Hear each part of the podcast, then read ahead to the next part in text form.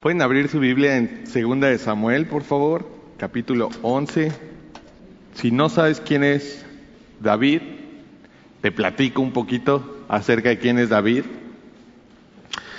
Ah, básicamente David es la persona de la que más detalles nos da la Biblia después de Jesús.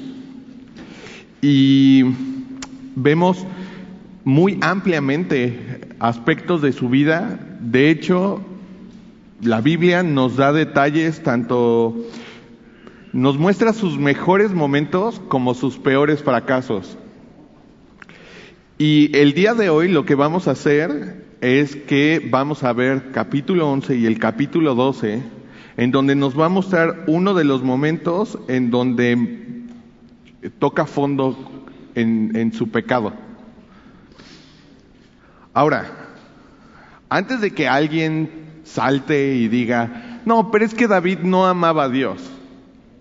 Bueno, difícilmente podríamos decir eso, ¿no? Que David no amaba a Dios porque eh, ¿sabes cómo Dios expresaba acerca de él? Decía que era un hombre conforme a su corazón. O sea, vemos eh, a lo largo de la Biblia, vemos cómo Dios expresa de él. Eh, en, lo, en, los salmos podemos ver cómo David tenía una relación muy especial con Dios, tenía estos tiempos de intimidad con Él muy, muy profundos, hasta podría decir envidiables. Eh, pero el, pecado comenzó a crecer y hubo consecuencias. Y hoy mucho de lo que vamos a estar viendo es, es eso, que el pecado tiene consecuencias. Y me gustaría venir y decirte, no, mira, el pecado, tú nada más pecas y, no va a pasar nada. Pero la Biblia es muy clara y, nos da así muestras muy claras acerca de, la consecuencia del pecado en, en, nuestra vida. Y yo estoy seguro que esta historia eh, que está aquí en capítulo 11, Dios la puso para advertirnos, prevenirnos y para cuidarnos para que nosotros veamos esto y no repitamos esto que, esto que sucedió aquí. ¿ok? Entonces, ¿qué, navegantes, ¿qué dice 1 Corintios 10, 13? No os ha sobrevenido ninguna tentación que no os dejará ser tentados más de lo que podéis resistir, sino que juntamente con la tentación nos dará la salida para que podáis soportar. O sea, Básicamente las tentaciones que enfrentamos en nuestra vida no son distintas a las que otros atraviesan. Muchas veces la mentira viene en eso, ¿no? De que, hey, esto que tú estás eh, deseando, esto con lo que tú estás siendo tentado, eres el único. Eh, todos los de aquí están bien, tú eres el único que está mal. Pero dice la Biblia que eso no es cierto que no hay tentación que otra persona no la esté pasando, pero que Dios es fiel y que no va a permitir que la tentación sea mayor de lo que pueda soportar, sino que juntamente con la tentación Él nos muestra una salida para que podamos resistir. Entonces, pues vamos a ver, ¿no? Vamos a ver esta historia, vamos a ver qué cosas eh, Dios puso aquí para advertirnos, para cuidarnos y hasta para corregirnos también. Ok. Pues mira, empezamos en versículo 1 y dice que aconteció al año siguiente, en el tiempo que salen los reyes a la guerra, que David envió a Joab y con él a sus siervos y a todo Israel y destruyeron a los amonitas y, sitiaron a Raba, pero David se quedó en Jerusalén. Entonces, aquí empieza dándonos ya datos importantes. Dice que uh, en, en el tiempo en que salen los reyes a la guerra, David se quedó en Jerusalén. Ok, número uno, David se puso solito en una situación bien vulnerable, porque no estaba haciendo lo que tenía que hacer. Dice que era el tiempo en donde los reyes salen a la guerra y él era un rey. De hecho, Dios le, dijo a David que él no iba a construir el templo, porque él era un guerrero, ese era su llamado, él tenía que ir y pelear. Dios lo había llamado a pelear. Y entonces, aquí empieza el problema, no vivir conforme el llamado de Dios a su vida. Y eso a ti y a mí siempre nos va a poner en una situación vulnerable. Algo importante sería entonces, ¿sabes cuál es tu llamado? ¿A qué Dios te ha llamado? Eso es una respuesta que nadie te puede dar más que tú con tu relación con Dios. Y sí, hay cosas muy claras y muy específicas, ¿no? O sea, y hasta podríamos identificar y encontrar un mapa a través de las prioridades en la vida. En la vida. ¿Cuál es la primera prioridad? Ser hijos de Dios. La segunda, si estás casado con tu esposo o tu esposa, o si no estás casado, pues con tu familia, con tus papás, de ahí tus hijos, de ahí el trabajo, y de ahí servir en la iglesia. ¿No? Eso, digamos, sería como, como una lista que podría ayudar para identificar cuáles son tus llamados y las prioridades en los llamados. Pero te digo, eso siempre nos va a poner en una situación vulnerable, no estar conforme el llamado que Dios nos ha dado en, en la vida. Y David entonces tenía que pelear y de la misma forma, si tú eres un hijo de Dios, dice la Biblia que tenemos que pelear. ¿Pelear contra qué? ¿Contra los otros? Y así estar viendo sus errores y señalarlos. No. Cuando estamos haciendo eso solamente estamos perdiendo tiempo, porque estamos perdiendo tiempo de relación con Dios por estar viendo en qué se equivocan otros. Nuestro llamado es a pelear contra nosotros mismos, contra nuestra carne, contra nuestro corazón, contra nuestros deseos. Cuando tú peleas contra eso, se te acaba el tiempo para juzgar a otros porque dices, oh, ves, tu propia condición y dices, no, sea, mejor oro por ti. Porque sé lo que es pelear y la, necesidad de oración que, que, yo tengo, ¿no? Y entonces, ok, te digo, de la misma forma, entonces Dios nos ha llamado a pelear a nosotros y nos da todos los recursos que necesitamos y pero es cuando nos relajamos cuando empieza el peligro. Y entonces David claramente se está relajando aquí, no está haciendo las cosas que tenía que hacer.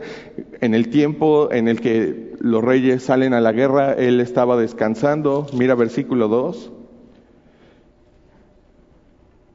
Y sucedió un día, simplemente un, un día cualquiera.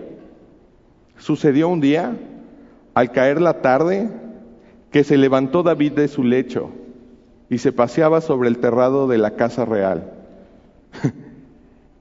Ok. En lugar de estar en la guerra peleando, está en su casa. Y dice ahí muy claramente que en la tarde estaba acostado. ¿Qué rayos tenía que estar haciendo acostado en la tarde? Pero ahí está. Ahora, ojo, si te fijas y pones atención en esto, pues él no estaba en un mal lugar, no estaba en un men's club o en un bar, estaba en su casa, pero no estaba haciendo lo que Dios lo había llamado a hacer. Y en lugar de eso, estaba cómodo, perdiendo el tiempo, descansando. Ahora, también quiero ser claro en esto, no es que esté mal descansar, ¿eh? es, parte de la vida, es, importante el que descansemos, pero hay tiempo para todo. Y este era el tiempo en que, los, reyes salen a la guerra, era la primavera. Ahora, el invierno sí, el invierno es tiempo de invernar, es tiempo de descansar, tiempo de dormir, pero la primavera es cuando hay un muy buen clima, es cuando hay comida suficiente, es cuando es tiempo de pelear. Y este era tiempo de pelea. Y, lo que sucede es que cuando estás en pelea, no, no hay forma en que estés cómodo. ¿No? No te puedes dar el lujo de no buscar a Dios eh, cuando estás peleando. Cuando estás cómodo, sí. Ah, no leo mi Biblia. Ay, ¿qué importa orar? Pero cuando estás en tiempo de guerra, o sea, tienes que depender de Dios sí o sí. O sea, muy honestamente, por eso es que a mí o sea, no quiero, no, no quiero sonar grosero o algo así, pero es lo que me gusta cuando, cuando me toca ir y hablar acerca de Jesús en la calle. Porque yo sé que aquí ahorita, aunque me odies, te la vas a chutar. Porque es la iglesia y somos respetuosos y aunque no estés de acuerdo de alguna u otra cosa, aquí va y así. Bueno, en la calle, oh, es cosa diferente. Si alguien no está de acuerdo, o sea, te lo van a hacer saber te van a gritar o te van a aventar algo o de alguna manera te vas a enterar y hay ruido y todo, no es cómodo, no es opción no depender de Dios y entonces todo el tiempo tienes que estar así, Señor, por favor, ayúdame, Dios, y son genuinas. Y aquí lo que vemos es que entonces David está en un tiempo totalmente relajado. Mira, seguimos en el versículo 2.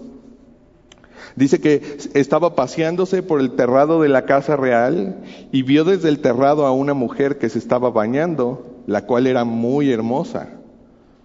Ahora, cuando la Biblia dice que alguien es bello, créelo, es bello.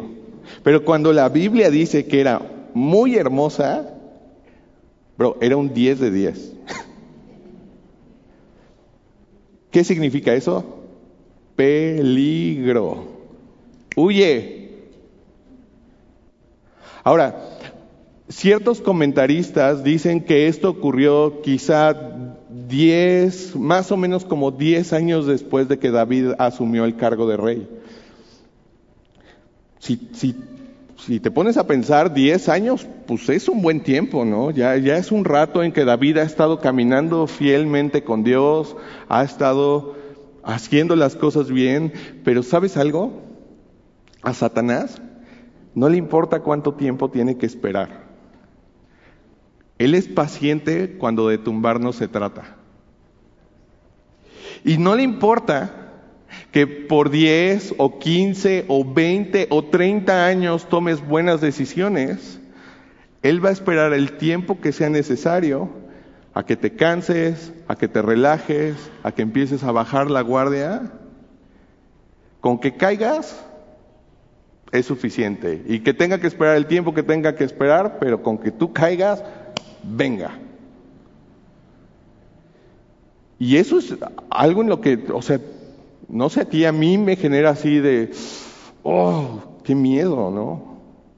Porque un segundo puede bastar para que 10 años de buenas decisiones caigan.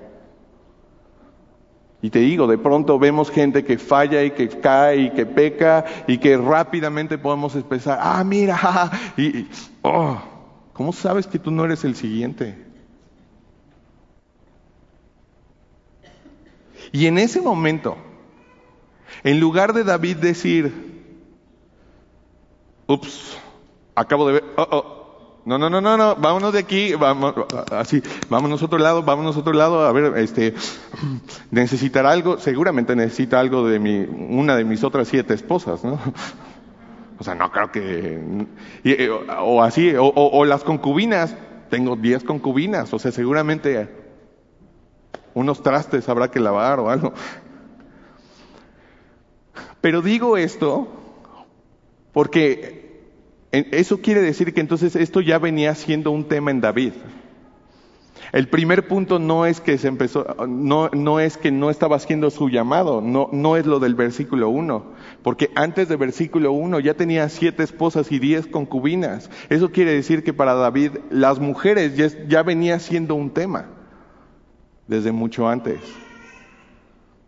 David está estaba cultivando esto por mucho tiempo atrás con pequeños permisos. Entonces no, no creas que es que, ay, era un hombre que ardía por el Señor y de pronto iba caminando y pum, se tropezó y, ay, pasó esto. No.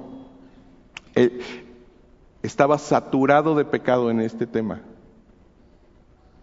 Se llenó de esposas, luego concubinas, comenzó a relajarse, descuidó el llamado que Dios le había dado, a no decirle que no a su carne. Y lo que vemos es que ya está llegando, o sea, su corazón empieza a endurecerse y ya no le importa y ahora va a ir por la esposa de alguien más. Y desde Génesis hasta Apocalipsis vemos un patrón cuando hablamos de, de las tentaciones. O sea, tres cosas. ¿Cómo somos tentados? Los deseos de los ojos, los deseos de la carne y la vanagloria de la vida. En el jardín del Edén, cuando Adán y, Eva, o sea, cómo llega la serpiente con Eva y le dice, mira este fruto, velo, los ojos. Y luego es agradable para comer la carne. Y te va a hacer sabio y vas a tener todo el conocimiento, la vanagloria de la vida. Cuando Jesús es tentado en el desierto, lo mismo. Vemos este mismo patrón. Hey, tienes hambre, convierte estas piedras en pan. ¿no? Con, con, la carne empieza y luego mira todo, observa todos los reinos de este mundo, mira esto a tus ojos que sea atractivo y avienta, y, y, al final le dice, hey, aviéntate, reta a Dios y que los ángeles te cachen. Si eres hijo de Dios, tiene que pasar, ¿no? La vanagloria de la vida. Y aquí David está siendo tentado y sus ojos están viendo algo que es agradable para su vida, para su vista, pero hey, ojo, hasta aquí, hasta este punto, todavía no es pecado, ¿eh? Es tentación. Siguiente paso, versículo 3. O sea, oh, David, ya, ponte las pilas, pero mira versículo 3, envió David a preguntar por aquella mujer. Está dando pasos, está avanzando. Y le dijeron, aquella es Betsabé. Oh, oh, antes de avanzar en eso, seguramente en este punto el Espíritu le decía algo, ¿no? David, detente, no envíes a alguien, no avances más. Pero David sigue y envía a esta persona y esta persona regresa y le dice algo. Mira, dice, le dijeron, aquella es Betsabé, hija de Leam, mujer de, ya, con eso. Mujer de Elías, de Urías Eteo. O sea, ¿qué más quieres? Te acaban de decir que es la mujer de alguien más. Es, la esposa de alguien. No, no, no es tuya. Ahora, no solo eso, ¿eh? porque aquí los datos que le dan le dicen que es hija de Liam. El papá de Liam era uno de los consejeros más cercanos de David. Entonces, era como, hey, estás queriendo meterte con la nieta de uno de tus más cercanos consejeros y también mujer de Urias Eteo. O sea, es la esposa de uno de tus más leales soldados. Y David en lugar de huir, dice la Biblia que la tentación viene de, de nuestros propios deseos y que, nos seducen y nos arrastran. Y de esos deseos entonces nacen los actos pecaminosos y el pecado cuando se deja crecer da a luz la muerte. El problema aquí es que David ya no le está importando nada de eso, su corazón cada vez está endureciendo más y más y más y está listo para cruzar la línea hacia el desastre y mira lo que pasa después, versículo 4. Y envió David mensajeros, oh, sigue avanzando, y la tomó y vino a él y durmió con ella. Y luego ella se purificó de su inmundicia y se volvió a su casa, queriendo fingir que nada pasó, ¿no? Borrando el historial. Versículo 5. Y concibió la mujer y envió a hacerlo saber a David diciendo, estoy encinta, estoy en barandales. Ahora, si tú te acuerdas, David dice la Biblia que era muy bien parecido. Y súmale, músico, deportista, creativo, talentoso, rey, cierto estatus, guerrero, es un matagigantes. Mataba leones, mataba osos. O sea, las mujeres en Jerusalén le componían canciones. ¿Te imaginas que todo México te compusiera canciones a ti?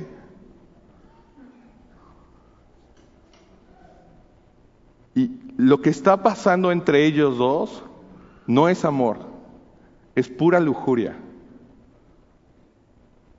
Y obviamente disfrutaron el momento de placer. Porque dice Proverbios 9:17 que las aguas hurtadas son dulces y el pan comido en oculto es sabroso. O sea, el pecado es delicioso, es divertido, es placentero. Pero un momento de pasión tuvo consecuencias y un costo muy, muy alto. Y ahorita vamos a ver, o sea, te, puedo decir algunas cosas, porque ya para este punto, pues su relación con Dios ya está dañada. O sea, ya, olvídate, ya no hay paz, ya no hay gozo, ya no es bienaventurado, ya no es súper feliz. El carácter de David ya no es el que era antes. Personas van a ser lastimadas y dañadas por, e, como consecuencia de lo que ellos hicieron. O sea, el costo del pecado es muy alto. Y yo sé, o sea, es un tema incómodo, la verdad. Pero es que hoy en día hay consecuencias por el pecado. Fíjate, en México, el año pasado se registraron casi 93 mil divorcios. Entre el 2000 y el 2019, los divorcios se, quintuplicaron y pasaron de ser 7 divorcios a 32 divorcios por cada 100 matrimonios. Estoy seguro que si yo les pidiera que alzaran la mano a gente que está divorciada o hijos de divorciados, serían muchas las manos que se alzarían aquí. El 18.3% de los mexicanos viven en unión libre hoy en día. Ahora, si no lo sabías, te lo digo, tener relaciones sexuales fuera del matrimonio es pecado. No importa si llevas 40 años viviendo con tu pareja, es pecado. México es el mayor consumidor de pornografía en Latinoamérica. Genera el 60% de pornografía infantil a nivel global. México es el primer lugar en pedofilia en todo el mundo. En México ocho estados han aprobado la despenalización del aborto. En México, cuatro de cada diez hogares son disfuncionales. En México, el 47% de los hogares carecen de figura paterna. ¿Cómo afecta la ausencia de un papá? justo el viernes Fui a, fui a un, me invitaron a un campamento para hablar a un grupo de jóvenes y eh, entre ellos había una chica que traía unos aretes de navajas. La vez pasada que, vi, que hablamos del Gadareno les, decía esto del cutting, ¿no? Y, o sea, en cuanto ves los, los aretes, dije, a ver los brazos y claro, marcas. Y entonces así empecé a platicar con ella y ella me estaba contando que quién, que, había sido abusada, que, ¿y quién crees que fue? Papá. Es una realidad, es, algo que, está pasando en nuestro país y, y, me gustaría decir que estas estadísticas no incluyen a la gente en las iglesias, pero eso es una mentira. Entonces, ok, ¿cómo afecta la ausencia de una figura paterna? Pues, de muchísimas maneras. Está directamente eso conectado con depresión, con cutting, con suicidios, agresividad, delincuencia. O sea, nos quejamos, ¿no? De, no, es que cuántos delincuentes, sicarios, violadores, secuestradores hay en nuestro país.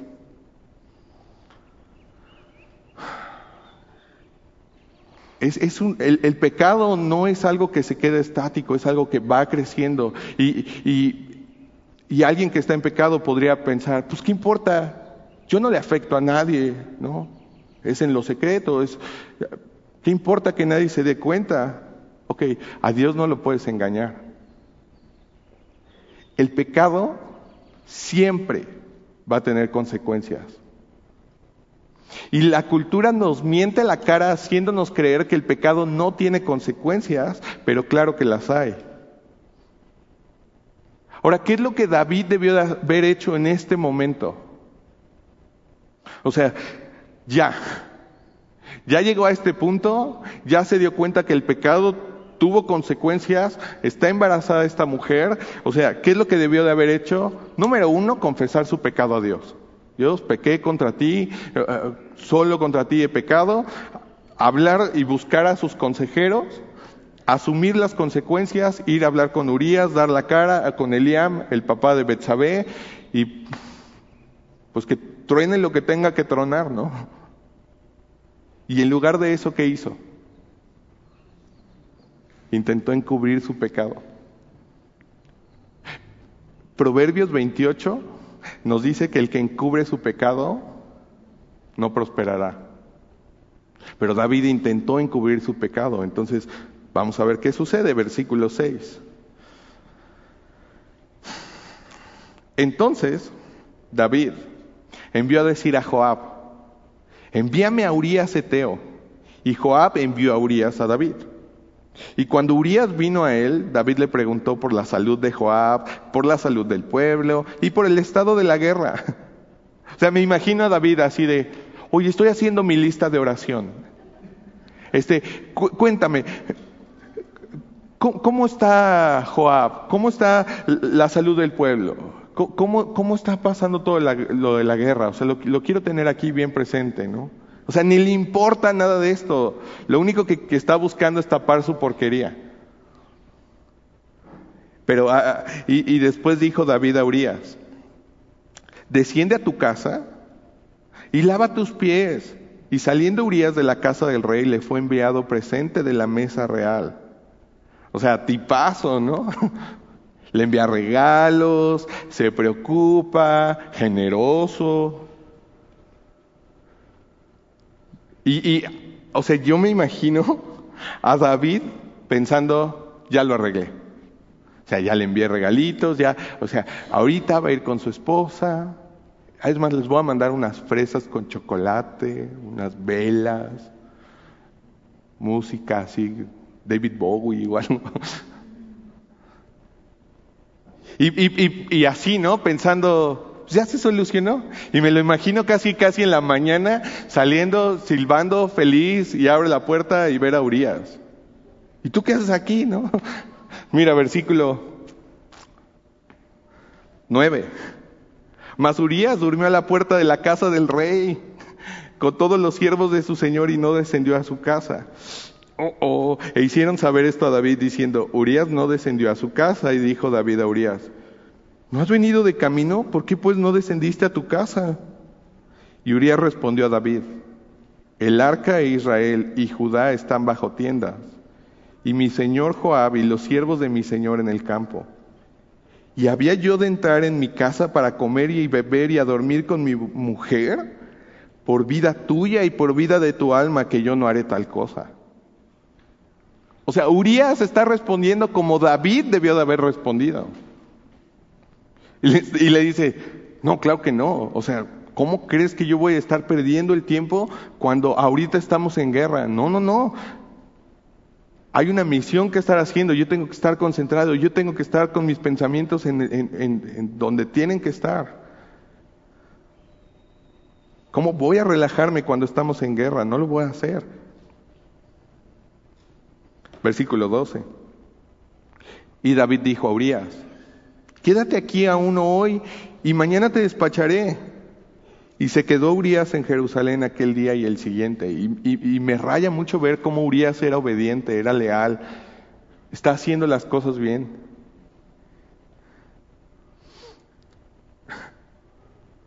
Y, y David, versículo 13, lo convidó a comer y a beber con él hasta embriagarlo. O sea, fíjate, ya está haciendo O sea, tropezar a otros con tal de él encubrir y que nadie lo cache y que nadie se dé cuenta de las cosas que él está haciendo. Afectando a otros. Y él salió la tarde a dormir en su cama con los siervos de su señor, mas no descendió a su casa. Y, y David, lo único que le importa es encubrir su pecado. Venida la mañana, escribió David a Joab una carta la cual envió por mano de Urias. Escribe una carta, se la da a Urias y le dice, llévala para allá, no la puedes ver, no la puedes leer. Y Urias obedece, es leal, es fiel, tiene carácter, no se va a ir.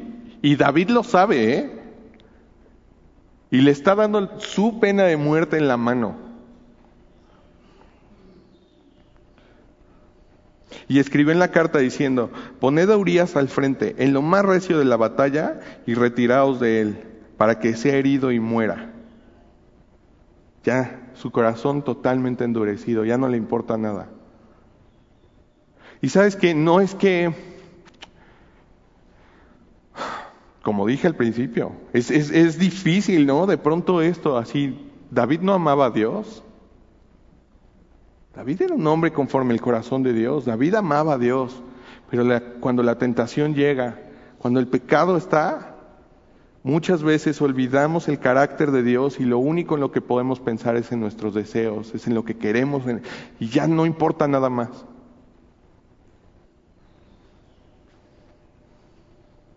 Versículo 16. Así fue que cuando Joab sitió la ciudad, puso a Urias en el lugar donde sabía que estaban los hombres más valientes. Y saliendo luego los de la ciudad, pelearon contra Joab y cayeron algunos del ejército de los siervos de David y murió también Urias Eteo. Fíjate. Y, de pronto podemos como aventar, o sea, si tienes la respuesta cristiana es así, ¿por qué le pasan cosas malas a, a la gente buena. ¿no? Es que no hay nadie bueno, todos somos malos. Bueno, pero Urias hizo las cosas bien. Era un pecador, por supuesto. Pero estaba haciendo las cosas bien. Y, y, lo que sucede es que a veces cosas malas le pasan a personas buenas por culpa de corazones endurecidos y las consecuencias de sus acciones. Y aquí el pecado de David está golpeando a otros que ni vela en el entierro tenían.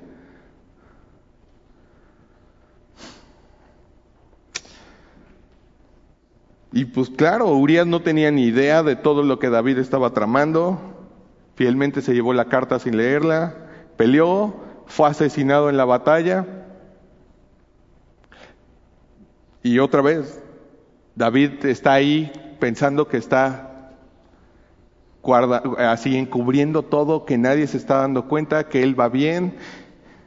Versículo 18. Entonces envió Joab e hizo saber a David todos los asuntos de la guerra. Y mandó al mensajero diciendo, cuando acabes de contar al rey todos los asuntos de la guerra, si el rey se comienza a enojar y te dice, oye, ¿por qué te acercaste demasiado a la ciudad para pelear? ¿No sabes ¿No sabías lo que suelen arrojar desde el muro? ¿Quién hirió a Abimelech, hijo de Jerobaal? ¿No echó una mujer del muro de un pedazo de una rueda de molino y murió en Tebes? ¿Por qué te acercaste tanto al muro? Entonces tú le vas a decir, también tu siervo Urias Eteo es muerto. Y Joab ya sabía que a David eso lo iba a poner feliz.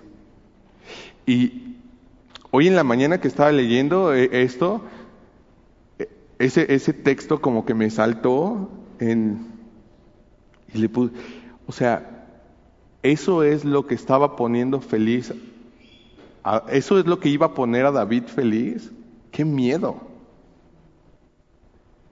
O sea, porque a veces cuando, cuando el, no a veces, todo el tiempo, cuando el pecado toma lugar, la desgracia, o sea, si por ejemplo tu, rollo es envidia o celos, y ver que a quien generalmente es tu foco de envidia le va mal, ¡ah! Sabe rico, ¿no? ¡Qué miedo! Y David está ahí, saturado de pecado. Y versículo 22. Fue el mensajero y llegando contó a David todo aquello a que Joab le había enviado. Y dijo el mensajero a David, prevalecieron contra nosotros los hombres que salieron contra nosotros al campo. Bien que nosotros le hicimos retroceder hasta la entrada de la puerta, pero los flecheros tiraron contra sus siervos desde el muro, murieron algunos de los siervos del rey, y murió también tu siervo Urías Eteo. Y David dijo al mensajero, bueno, así le vas a decir a Joab, al, al líder del ejército, no tengas pesar por esto, porque la espada consume hora uno, hora otro, refuerza tu ataque contra la ciudad hasta que la rindas y tú aliéntale. Yo digo, chale.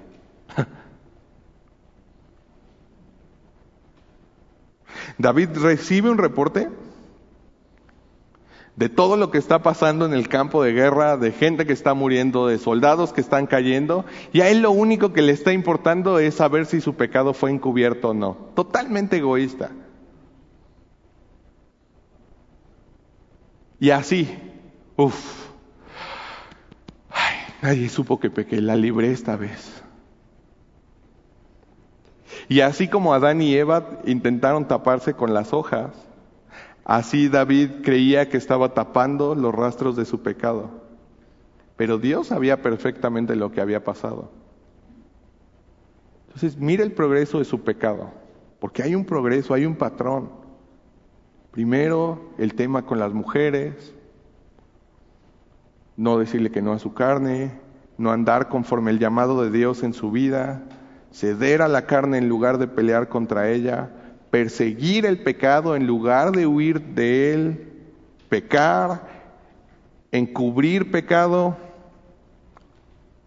más pecado y seguir pecando.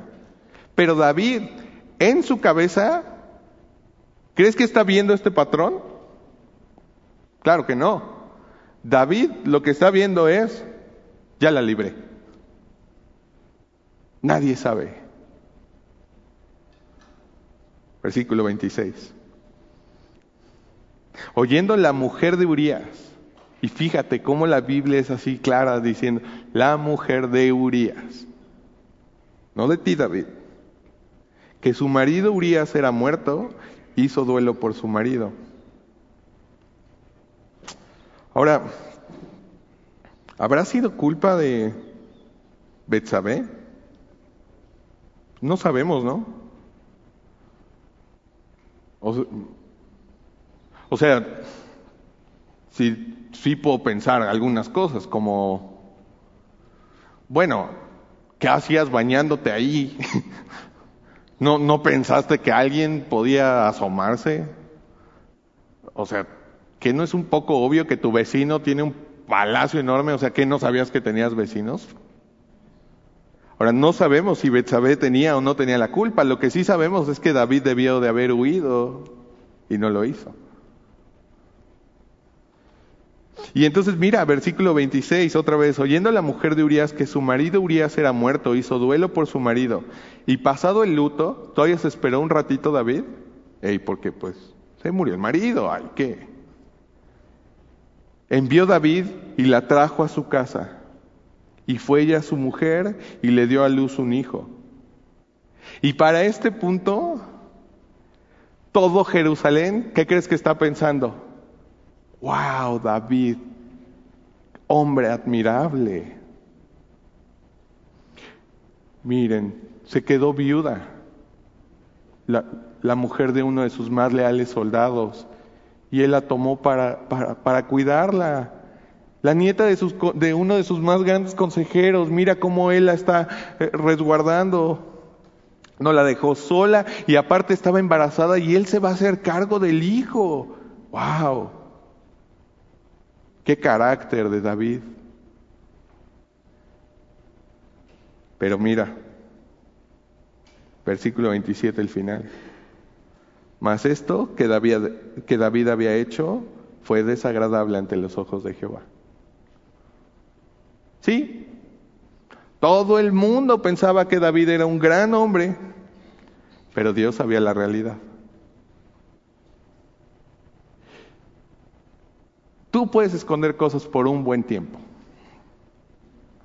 Puedes mentirle a las personas. Y es más, puede que nadie te cache. Pero Dios sí sabe. Y tal vez hay cosas que tu esposa no sabe. Tal vez hay cosas que tu esposo no sabe.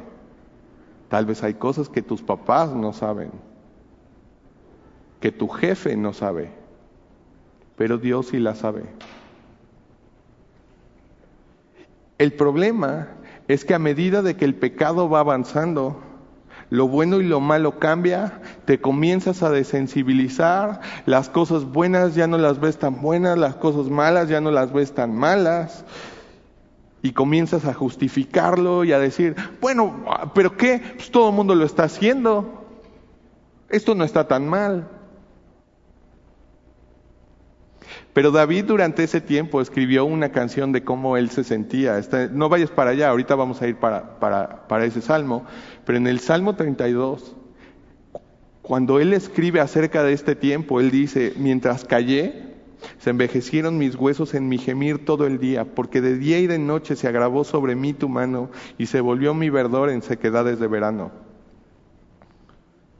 Y él se sentía mal se sentía mal por su pecado, no hallaba descanso en él y el único momento en que encontró descanso fue cuando él fue confrontado por su pecado. Pero no creas que fue inmediatamente. Del, capítulo 11 al capítulo 12 es probable que haya pasado más o menos como un año. Ahora, me llama la atención eso de ver cómo Dios esperó el tiempo indicado. Porque a veces nosotros nos gustaría, ¿no? Así de, es que ¿por qué Dios no estás haciendo las cosas ahorita? Yo las necesito ahorita mismo. Dios sabe cuándo es el tiempo indicado. Si te fijas, Dios no confrontó a David cuando la vio en el techo de su casa. No lo confrontó cuando se acostaron. No lo confrontó cuando emborrachó a Urias. No lo confrontó cuando mató a Urias. Se esperó hasta el tiempo indicado para hacerlo. Y llegamos al capítulo 12. Y entonces mira, dice que Jehová envió a Natán a David y viniendo a él le dijo, le, cuenta una historia a Natán, este profeta, y le dice, mira, había dos hombres en una ciudad el uno rico y el otro pobre. El rico tenía numerosas ovejas y vacas, pero el pobre no tenía más que una sola corderita que él había comprado y criado y que había crecido con él y con sus hijos, juntamente comiendo de su bocado y bebiendo de su vaso y durmiendo en su seno y la tenía como una hija. Y vino uno de camino al hombre rico, y éste no quiso tomar de sus ovejas y de sus vacas para guisar para el caminante que había venido a él, sino que tomó la oveja de aquel hombre pobre y la preparó para aquel que había venido a él. Fíjate qué interesante la respuesta de David ante esto. Entonces se encendió el furor de David en gran manera contra aquel hombre y dijo a Natán, vive Jehová, que el que tal hizo es digno de muerte. ¿Nunca has oído el dicho de lo que te choca, te checa? Y yo he visto que muchas veces es muy común que lo que una persona se queja de otros es justo el pecado con el que más batalla.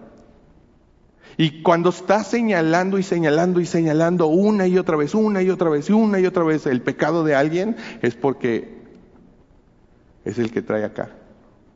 Y que rápido lo puedes identificar en otros, porque lo traes aquí. Y eso está pasando aquí con David. Ve el pecado y, no, oh, se enciende el furor y se enoja. Y entonces, mira versículos 6, ah, y debe pagar la cordera con cuatro tantos porque hizo tal cosa y no tuvo misericordia. Entonces dijo Natán a David, tú eres aquel hombre. ¡Pum! Y así ha dicho Jehová, Dios de Israel. Yo te ungí por rey sobre Israel y te libré de la mano de Saúl y te di la casa de tu Señor y las mujeres de tu Señor en tu seno. Además te di la casa de Israel y de Judá. Y si esto fuera poco, te habría añadido mucho más. Entonces ni siquiera, no, es que tú, no sabes por lo que he pasado, ¿no? Tú no sabes cuáles son mis necesidades. O sea, vemos claramente que no fue por necesidad. Versículo 9. ¿Por qué pues tuviste en poco la palabra de Jehová haciendo lo malo delante de sus ojos? Eso es el problema, tener en poco la palabra de Jehová. A Urias Eteo heriste espada y tomaste por mujer a su mujer y a él lo mataste con la espada de los hijos de Amón. Por lo cual, ahora no se apartará jamás de tu casa la espada por cuanto me menospreciaste, otra razón más, menospreciar a Dios. Y tomaste la mujer de Urias Eteo para que fuese tu mujer. Uf.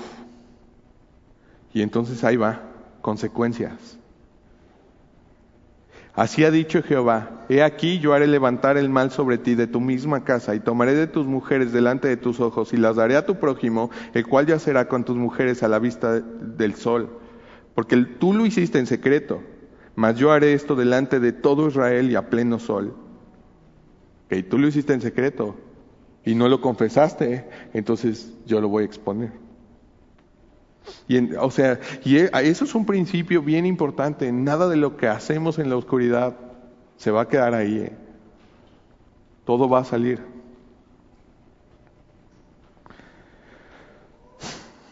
Uf. Mira, versículo 13. Entonces dijo David a Natán, pequé contra Jehová. Una diferencia abismal entre Saúl y David. ¿Qué es lo que hizo Saúl cuando fue confrontado con su pecado? Inmediatamente empezó a justificarse. Y aquí lo que vemos en David es que no se justifica, no pone excusas, no, empieza a decir, es que tú no sabes lo que es ser el rey, tú no sabes por las presiones por las que yo paso todo el tiempo. Nadie me entiende más que ella. Es que ha abierto puertas, entonces yo ya no puedo luchar contra esto porque es muy difícil. No. En lugar de justificarse, admite y confiesa su pecado. Y dice, pequé contra Jehová. Y, y, ve esto. Y Natán dijo a David, también Jehová ha remitido tu pecado, no morirás, porque la paga del pecado es muerte. Y, lo, la consecuencia por lo que él había hecho era morir apedreado. Entonces desde aquí podemos ver, sí, David pecó, pero hay gracia. Mas por cuanto con este asunto hiciste blasfemar a los enemigos de Jehová, el hijo que te ha nacido ciertamente morirá. Y por supuesto que hay gracia, pero también hay consecuencias cuando hacemos, cuando pecamos. Y Natán se volvió a su casa y Jehová hirió al niño que la mujer de Urías había dado a David y enfermó gravemente. Otro que es afectado por el pecado. Y este niño enferma gravemente. Y entonces David rogó a Dios por el niño y me lo imagino, o sea, su hijo. Y me imagino a David así tirado, clamando, y rogó a Dios por el niño, y ayunó David, y entró y pasó la noche acostado en tierra, le está doliendo por lo que ve a su hijo pasar. Y se levantaron los ancianos de su casa y fueron a él para hacerlo levantar de la tierra, mas él no quiso ni comió con ellos pan. Y al séptimo día murió el niño. Consecuencia. Y temían los siervos de David hacerle saber que el niño había muerto, diciendo entre sí, cuando el niño aún vivía, le hablábamos y no quería oír nuestra voz. Cuanto más se afligiría si le decimos que el niño ha muerto. Mas David, viendo a sus siervos hablar entre sí, entendió que el niño había muerto. No era ningún tonto. O sea, él, está viendo que algo está y dice, claro, es inteligente, sabe unir puntos. Y dice, mi hijo murió. Por lo que David dijo a sus siervos, ¿Ha muerto el niño? Y ellos respondieron, ha muerto. Entonces David se levantó de la tierra, se, lavó, se ungió, cambió sus ropas, entró a la casa de Jehová y adoró. Después vino a su casa y pidió y le pusieran pan y comió y le dijeron sus siervos, ¿qué es esto que estás haciendo? Por el niño viviendo aún ayunabas y llorabas y muerto él te levantaste y comiste pan. Y él respondió, viviendo aún el niño yo ayunaba y lloraba diciendo, ¿quién sabe si Dios tendrá compasión de mí y vivirá el niño? Mas ahora que ha muerto, ¿para qué de ayunar? ayunar? ¿Podré yo hacerlo volver? Yo voy a él, mas él no volverá a mí. Y si te fijas, David está recuperando su entendimiento y está entendiendo, hay vida después de la muerte. Está pensando claramente otra vez. Y, él entendía eso. E, esta vida no es, no es todo. E, es un periodo corto de tiempo y después la vida eterna.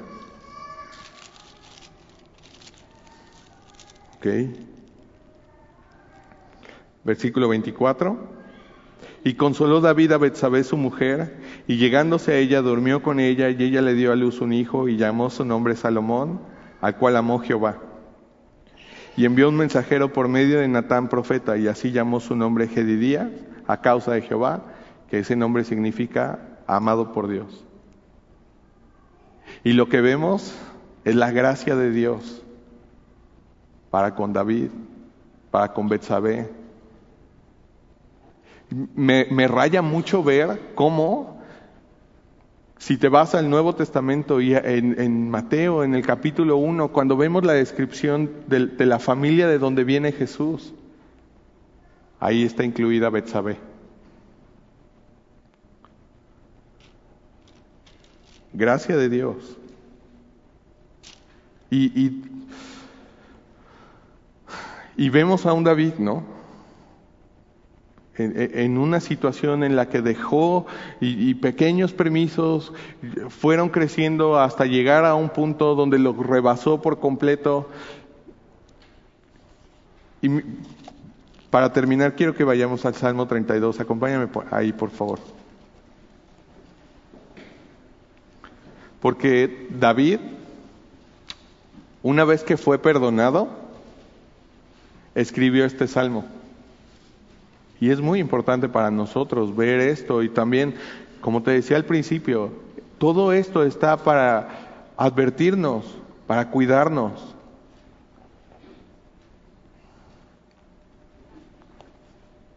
Y después de que David reconoce, pide perdón, mira, mira, mira lo que escribe, mira lo que compuso. Dice Salmo 32, bienaventurado, súper feliz, eso es lo que significa la palabra bienaventurado, mega feliz, aquel cuya transgresión o cuya desobediencia ha sido perdonada y cubierto su pecado. ¿Qué es lo que cubre nuestros pecados? La sangre que fue derramada en la cruz por Jesús. Súper feliz el hombre a quien Jehová no, ha, no culpa de iniquidad. O sea, súper feliz aquel a quien Jehová ha borrado toda la culpa de su cuenta y en cuyo espíritu no hay engaño y que no está aparentando ser algo que no es, sino que es totalmente real y totalmente transparente, sin engaño. Mientras callé, ¿callar de qué? Pues de no confesar su pecado, ¿no? Mientras callé, se envejecieron mis huesos. En mi gemir todo el día, o sea, hasta físicamente se da cuenta, le estaba afectando. Porque de día y de noche se agravó sobre mí tu mano. Se volvió mi verdor en sequedades de verano, es decir, mi fuerza, toda mi fuerza se comenzó a evaporar. Mi pecado te declaré, mi pecado te confesé y no encubrí mi iniquidad. Nada, todo, todo lo confesé, todo lo llevé delante de ti, Dios, todo, todo, todo. Ahí me vacié. Y dije, confesaré mis transgresiones, mis rebeliones a Jehová, y tú perdonaste la maldad de mi pecado. Por esto orará a ti todo santo en el tiempo en que pueda ser hallado. Y te digo algo, aún hay tiempo. Si estás aquí hoy, aún hay tiempo de que confieses tu pecado y que encuentres gracia y misericordia de parte de Dios. Ciertamente en la inundación de muchas aguas no llegarán estas a él. Tú eres mi refugio, me guardarás de la angustia, con cántico de liberación me rodearás. Te haré entender y te enseñaré el camino en que debes de andar. Y sobre ti fijaré mis ojos. No seas como el caballo, como el mulo sin entendimiento, que han de ser sujetados con cabestro y con freno, porque si no, no se acercan a ti. Muchos dolores habrá para el impío, para los que hacen mal, muchos dolores. Mas el que espera en Jehová le rodea la misericordia. ¿Qué prefieres? Alegraos en Jehová y gozaos, justos, y cantad con júbilo todos vosotros, los rectos de corazón. Entonces, más claro no te lo puedo decir. Si estás en pecado, necesitas arrepentirte. Y te digo que hasta es bien cansado. Porque, o sea, una mentira, pero luego otra mentira, y luego otra mentira más, y otra mentira más, y luego tienes que acordarte de la primera mentira para que no se te vaya a caer toda la red de mentiras que traes. y es mejor vivir en la verdad. Y si es la primera vez que estás aquí, bienvenido. y si no has conocido a Jesús, necesitas conocerlo confesar tu pecado y confiésale a Él, no a mí, es directamente con Él. O tal vez eres alguien que está aquí hoy y que ha estado experimentando, viviendo las consecuencias del pecado de alguien más. O tus propias consecuencias de pecados o de malas decisiones. Ok, quiero que sepas que la Biblia dice que para los que estamos en Cristo no hay ninguna condenación. Eres libre de eso. Hay gracia, hay gracia disponible. ¿Oramos?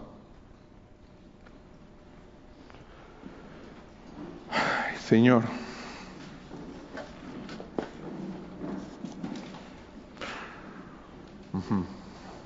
Sí, exacto.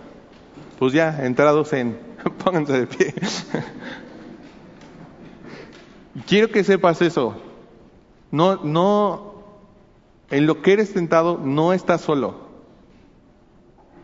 Y, y si la mentira es hacerte creer que tú eres el único que está mal, para los perros, aquí es una mentira. Todos estos están igual. Perdónenme, señoras. todos estamos, todos estamos, todos necesitamos de la gracia, de la misericordia y del perdón de pecados. Y si crees que eso nada más lo necesitabas ayer, estás muy equivocado. La misma gracia, la misma misericordia, el mismo amor inagotable de Dios lo necesitamos todos los días, más que ayer. Nuevas misericordias son nuevas cada mañana. ¿Y sabes qué? Que el que Jesús sea más deseable que nuestras tentaciones es sobrenatural. No lo podemos producir nosotros. Por eso necesitamos pedírselo a Él. Señor, gracias te damos Dios por tu palabra, porque es muy clara y porque cosas que fueron escritas hace miles de años siguen retumbando el día de hoy. Y Señor, todos los que estamos aquí de alguna, de una u otra manera, hemos experimentado las consecuencias del pecado, ya sea de nuestro propio pecado o del pecado de alguien más. Señor, y yo te quiero pedir que el día de hoy, si hay alguien aquí que quiere ser libre que quiere confesar sus pecados, que tú le escuches, Señor, y que pueda presentarse ante ti en completa humildad, Señor, y reconocer que, que, no, no, tú no has terminado con nosotros, que necesitamos de este perdón, que necesitamos de, de tu Espíritu, Señor, porque el pecado es fuerte, pero no se compara con el poder de tu Espíritu. Y Señor, yo te pido que tú sigas en cada uno de los que estamos aquí, produciendo un deseo mayor por ti y que disminuya la atracción y el deseo por, por el pecado.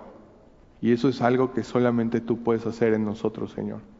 Pero si a nosotros nos toca venir y, confesar y arrepentirnos y dar la media vuelta y buscarte y agarrarnos de ti, entonces queremos hacer eso, Señor.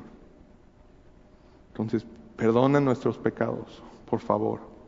Ten misericordia. Señor, y tú dices que cuando nos perdonas, que cuando tu sangre, Señor, eh, nos limpia de todo pecado, tú nos dejas blancos como la nieve. Y entonces podemos acercarnos a ti, podemos alabarte y podemos cantarte, sabiendo que hemos sido perdonados, Señor. Y te damos las gracias por esto en el nombre de Cristo Jesús. Amén. Vamos a alabarle.